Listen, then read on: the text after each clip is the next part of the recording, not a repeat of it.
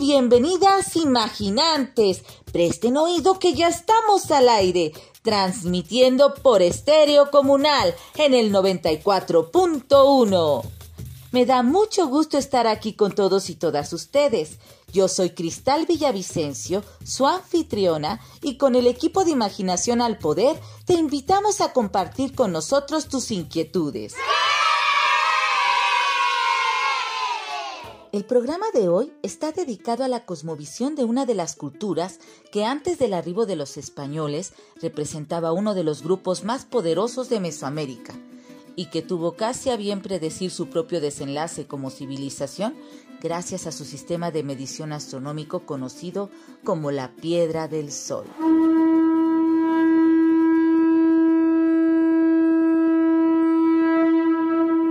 Bere, en su sección de la tiendita de la esquina, nos hablará del contenido del calendario azteca o Piedra del Sol.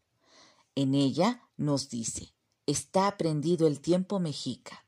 En sus relieves se expresan sus mitos cosmogónicos presentes en los cuadrantes que rodean el rostro central de Tonatiuh, el sol.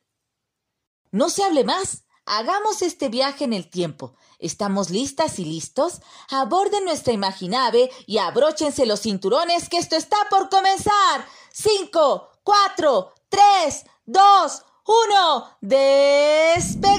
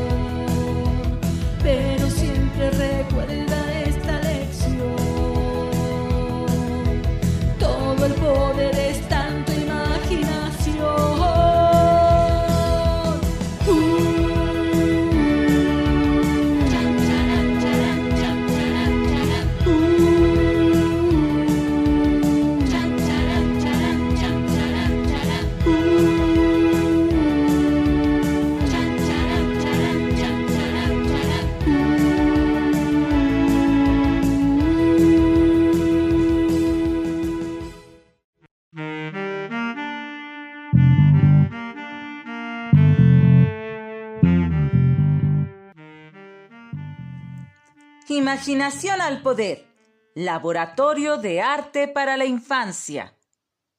Presenta...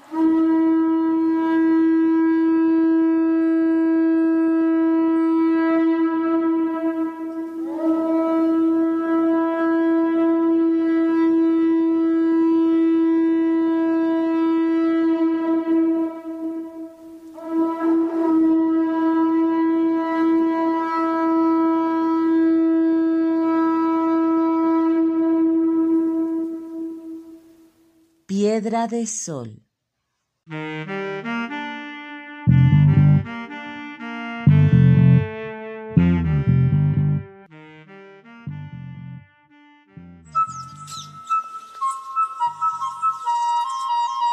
Crónicas de aquí, de allá y de acullá.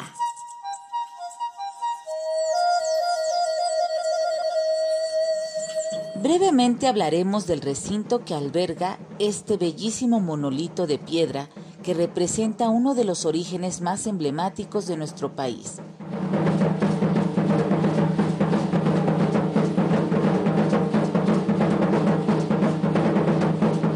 El Museo Nacional de Antropología e Historia, en sus diferentes salas, nos ofrece una panorámica vista de las diferentes culturas que existieron en Mesoamérica y las que aún sobreviven.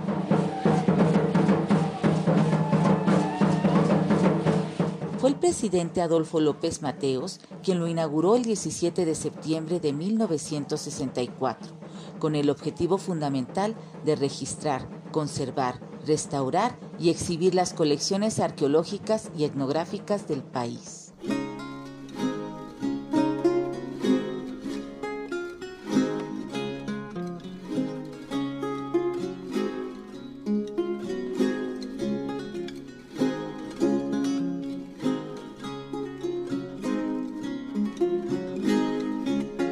Considerado como el museo más grande de América Latina y una de las obras más importantes de la museografía mundial, tiene sus antecedentes en el origen de la tradición museográfica mexicana, cuando en 1775 los documentos que formaban parte de la colección de Lorenzo Boturini fueron depositados por orden del virrey Bucareli en la Real y Pontificia Universidad de México la cual posteriormente también albergó a la escultura de la Coatlicue, encontrada en 1790.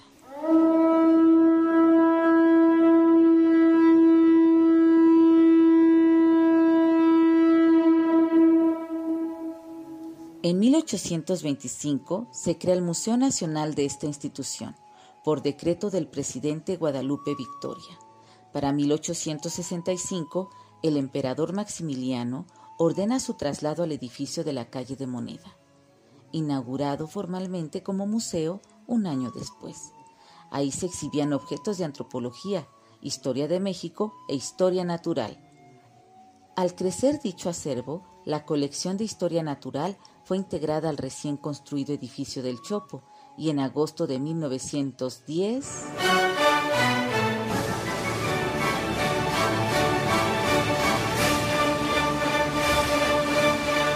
el presidente Porfirio Díaz reinauguró el museo con las colecciones de antropología e historia. En 1940, el acervo histórico fue trasladado al castillo de Chapultepec, quedando en exhibición solamente lo relativo a la antropología y arqueología nacionales.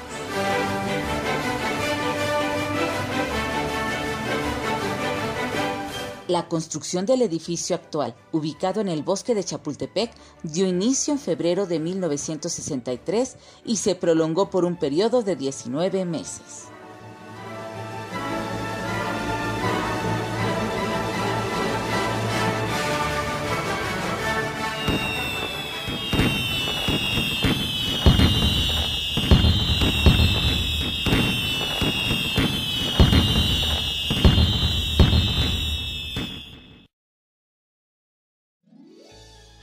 El proyecto fue diseñado y dirigido por el arquitecto Pedro Ramírez Vázquez, con la colaboración de sus colegas Rafael Mijares y Jorge Campuzano.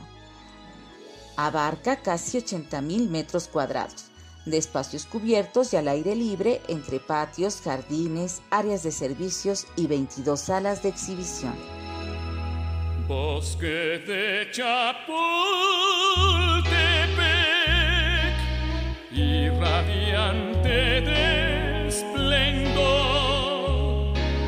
Siempre lo recordaré en su ambiente seductor. En la planta baja se encuentran piezas arqueológicas del Altiplano Central y regiones del México antiguo. Romántico y soñador hasta el fondo de mi ser me subyuga su verdad. Viejos árboles con distinción que brindaron fronda mi querer y frescura al corazón que empezaba a enardecer. El castillo con su tradición y su lago al atardecer. Paisajes de inspiración, viejo bosque de Chapultepec. En la planta alta se localizan exposiciones etnográficas de los diversos grupos indígenas que habitan en el país.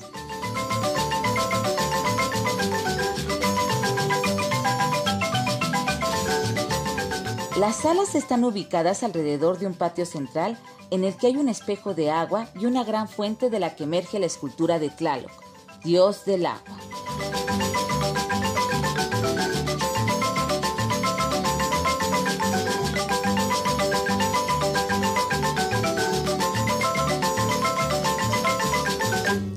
El museo alberga pinturas y murales de artistas del siglo XX, como Rufino Tamayo, Jorge González Camarena, Luis Covarrubias, Raúl Anguiano y Leonora Carrington, entre otros. Cuenta con áreas especializadas de arqueología y etnografía, museografía e investigación. En su patio central se realiza año con año la Feria del Libro de Antropología e Historia. La Piedad del Sol está precisamente expuesta en una de estas salas principales del museo, que nos permite apreciar su magnificencia y belleza.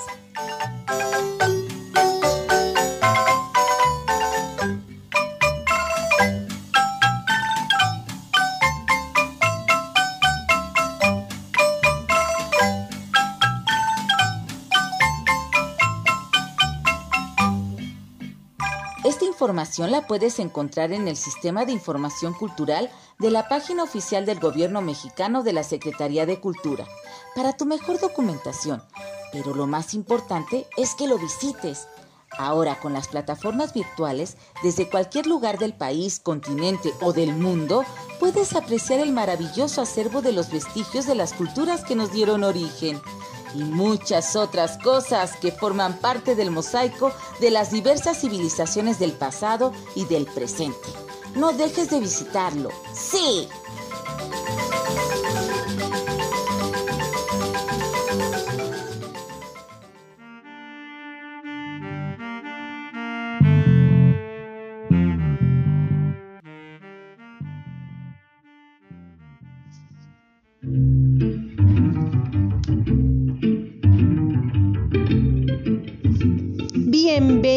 Y bienvenidas a su tiendita de la esquina, donde encontrarán una miscelánea de historias de barrios y pueblos de este mágico México.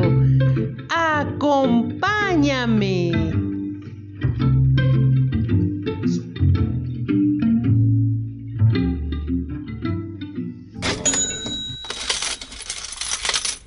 Imaginautas, viajeros incansables, hoy vamos a volar en el tiempo, específicamente al 17 de diciembre de 1790, momento en que fue descubierta una piedra inmensa de la cultura azteca, la piedra del sol.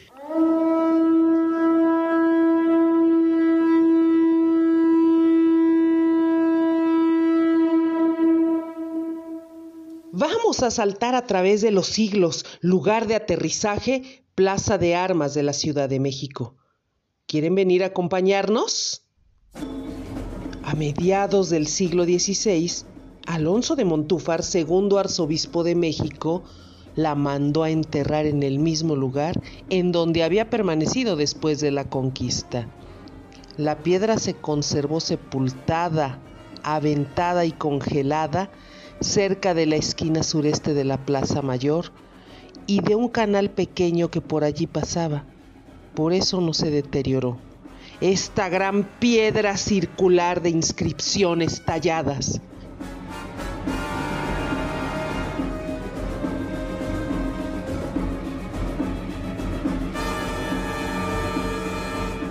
El hallazgo se produjo durante una excavación gracias a que el conde Revillagigedo mandó a remodelar la plaza del Zócalo. Entonces, el conde ordenó trasladar la piedra del sol a la torre poniente de la catedral, un hecho extraordinario porque se le consideraba la piedra de los sacrificios humanos, según palabras de don Alonso de Montúfar. Alfredo Chavero, a finales del siglo XIX, fue el primero que se dio cuenta que estaba mal acomodada porque la piedra estaba en forma horizontal y le faltaba un momoxtli, que es un altar que señala el gran corazón de una comunidad. La piedra estaba ubicada en un lugar estratégico y el significado representaba la grandeza de la antigua Tenochtitlan. La piedra circular no solo era un símbolo, en realidad tenía que ver con los vínculos económicos, sociales y políticos de la cultura azteca.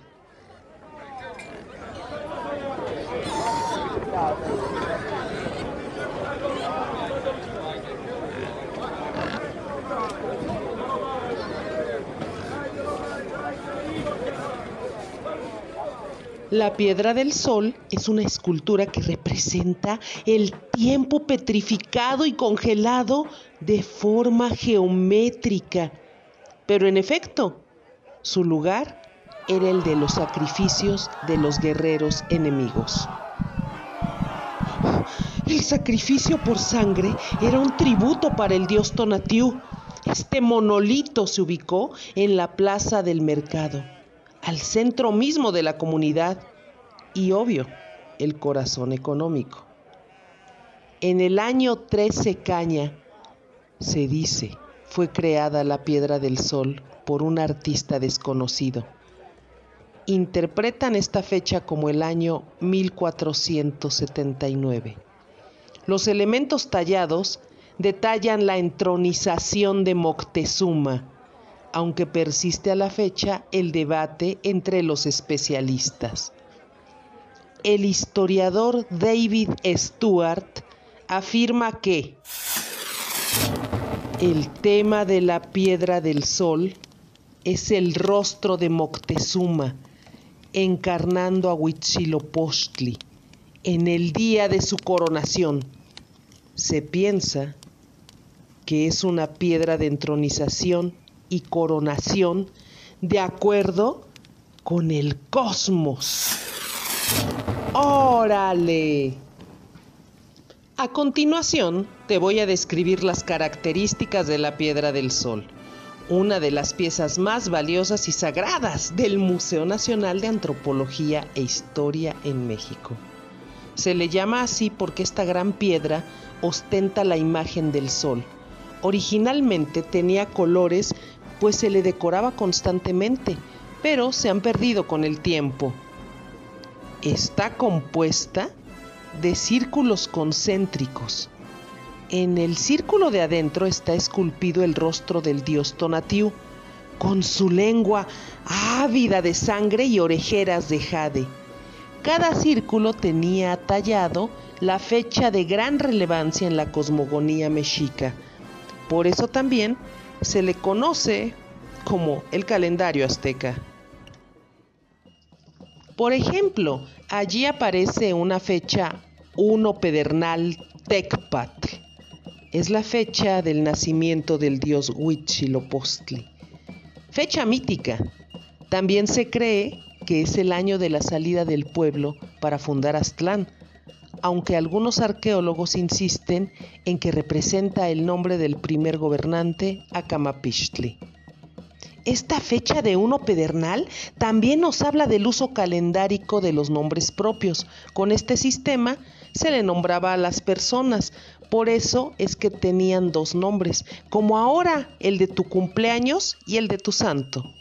El elemento principal de la piedra del sol es la diadema que sostiene un grabado en escritura náhuatl y el gesto de Soma, que representó a Moctezuma como el señor del ceño fruncido o el que siempre está enojado.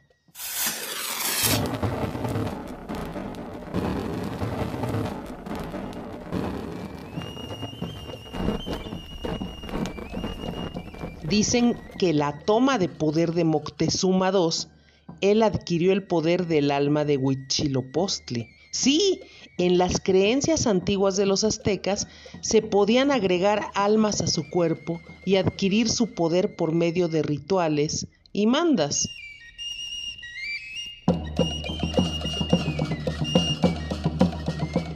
Aunque se adquirían las almas de acuerdo a los oficios y clases, con estos ritos se obtenía el poder de las almas de dioses portentosos por eso fue una religión de muchos dioses, es decir, politeísta. En la piedra Hay otros círculos esculpidos que representan el tiempo de larga, mediana y corta duración. Por ejemplo, el logograma Olin que representa viento terremoto. Esta representación de movimiento es el concepto básico para los mexicas del universo. Así nos muestra la cosmovisión de la larga duración del tiempo antiguo.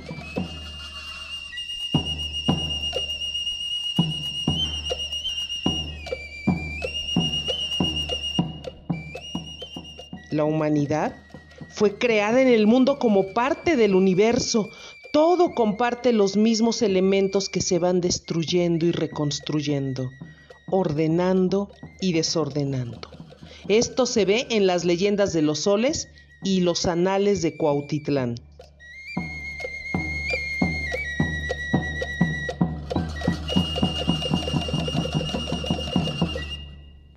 La primera edad el sol de cuatro jaguar. Quetzalcoatl creó el mundo y Tezcatlipoca lo destruyó con sus gigantes. Pero hubo un eclipse y los gigantes fueron devorados por los jaguares ocelotes. La segunda edad. Sol de viento con el número cuatro. Creían que Quetzalcoatl envió vientos y desapareció a todos los hombres, pero algunos se convirtieron en monos. En el tercer sol, los monos humanos descienden de los árboles. En cuatro lluvia, el cuarto sol es el sol de agua, cuando Tezcatlipoca acaba con el mundo en una gran inundación. El quinto sol le pertenece a Olin en la fecha 13 Acatl.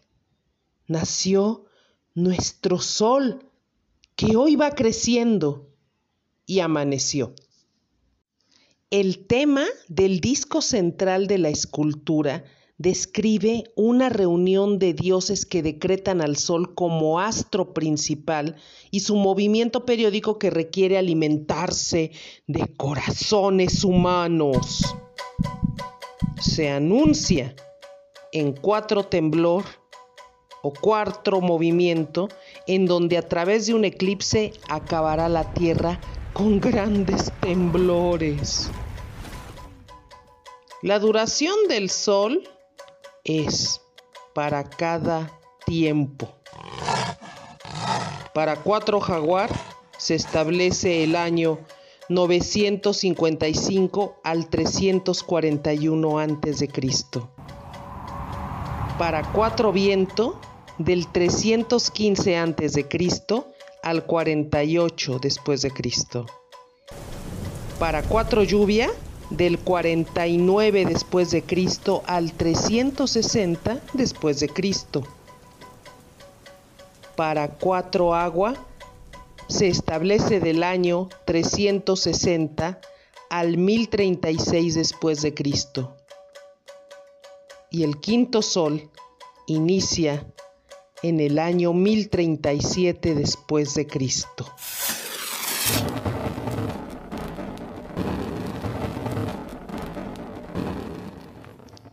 Para los pueblos mesoamericanos, el tiempo no es algo imaginario, sino una sustancia, una materia etérea, pero que ocupa un espacio.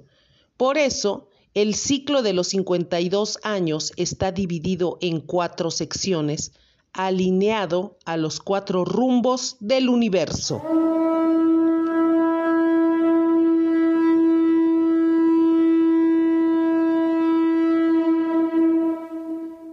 La piedra del sol es un ejemplo de cómo las matemáticas son aplicadas al arte ritual. También es un relato del viaje por el cosmos y en especial del mito del sol tragado por la tierra para pasar al inframundo. Allí abajo, en el interior de la tierra, va a alumbrar el mundo de los muertos y va a revestir un aspecto importante, pues estamos ante un rito de paso por medio del cual la matriz de la diosa Madre Tierra convertirá en inframundo o Mictlán, y será el lugar en que el sol será parido cada mañana.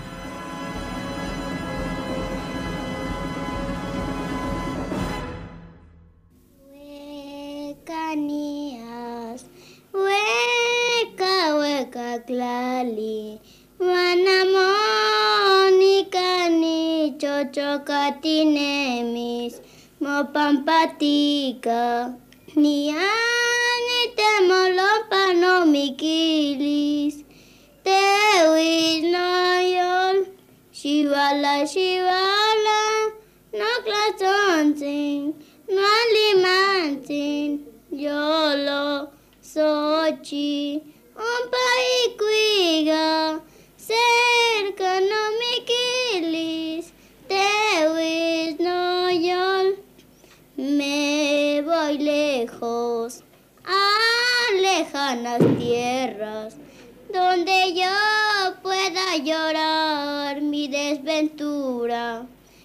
Voy por ti, donde tú no sepas. Sí, corazón, amorcito, ven, consentido, consentido, corazón, Lord, aquí lo llevo dentro de mi alma,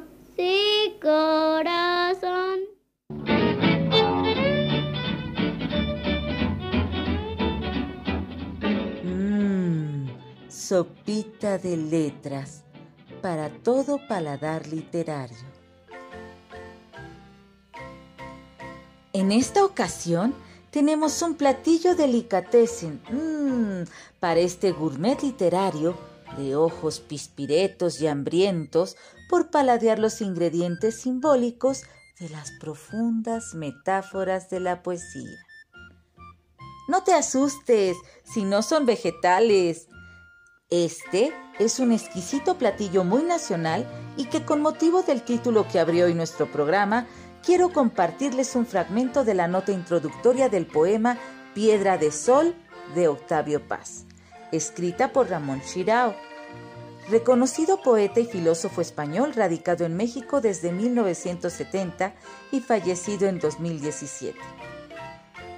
No resulta ocioso recomendar la lectura del poema Piedra de Sol a nuestro público adolescente y juvenil que hoy nos escucha, porque es una deliciosa joya literaria de la lengua española.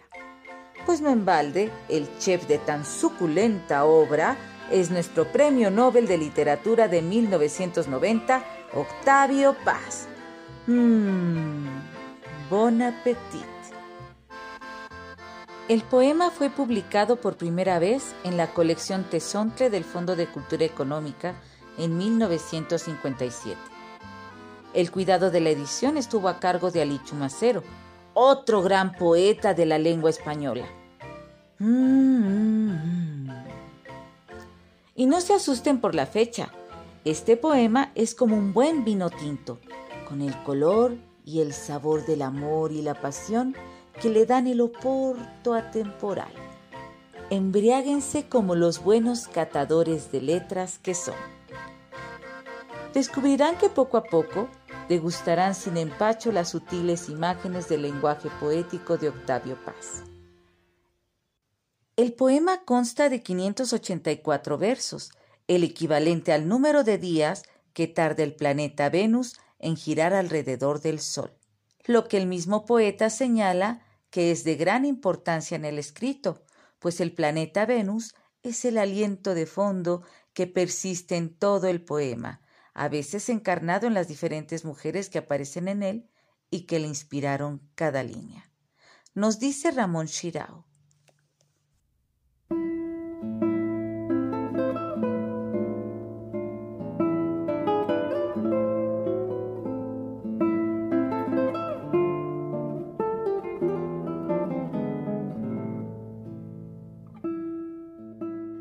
Los seis versos que inician y terminan el poema son versos de pureza, versos de una realidad perfecta y hermosa.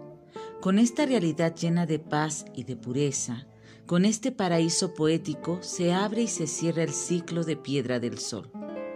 En el cuerpo del poema encontraremos redenciones y tres caídas, nacimientos y muertes, negaciones y afirmaciones. Consideremos el amor. El amor aparece, en primer término, como posibilidad de comunicación.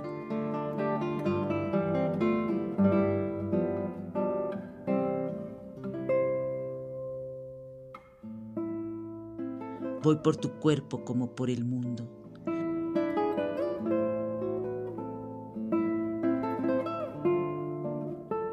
Pero este amor místico y perfecto se desmimbra en nombres, Melusina, Laura, Isabel, Perséfona, María, nombres todos ellos simbólicos.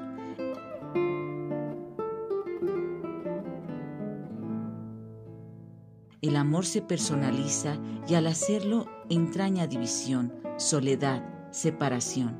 Melusina deja de ser una mujer para convertirse en atroz escama. Su presencia es ausencia. No hay nadie, no eres nadie.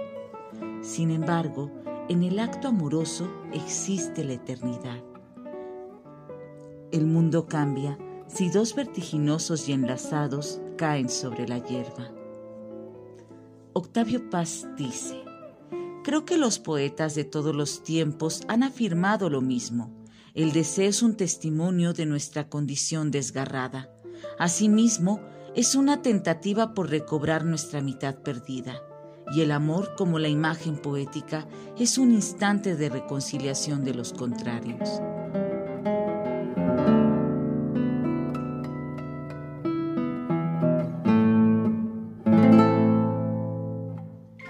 Esta reconciliación que los hombres pueden llegar a alcanzar a pesar de su aislamiento, a pesar de andar por el mundo como mitad perdida, es siempre sagrado. Hay que vivir el presente, hay que vivir el amor, hay que vivir la presencia amada. Es la única posibilidad de salvación para Occidente, lo es también para todos los hombres. El lector tiene ante sus ojos y ante sus oídos una de las obras capitales de la literatura contemporánea. Cada lector sacará sus propias conclusiones de un poema como Piedra del Sol. Espero tan solo que estas palabras iniciales y algo esquemáticas sirvan para orientar la lectura y para que el escritor tenga una perspectiva que no excluye. Todo poema es móvil, todo poema corresponde a nuestras experiencias personales otras lecturas, otras recreaciones del poema.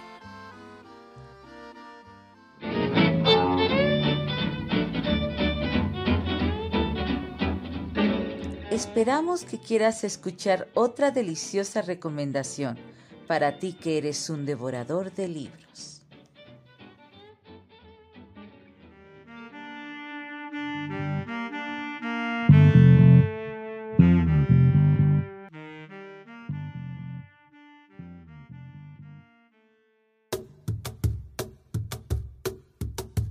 Agradecemos a Jorge Díaz García por facilitarnos su acervo musical y darnos su orientación siempre indispensable.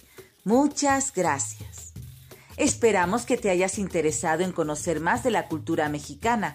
Déjanos tus comentarios en nuestra página de Facebook, Imaginación al Poder. Estaremos gustosas de leerte y de saber tus opiniones. Tu participación es muy importante. Ya lo sabes tenemos una cita por esta misma emisora. Y recuerda, todo el poder está en tu imaginación. ¡Hasta la próxima!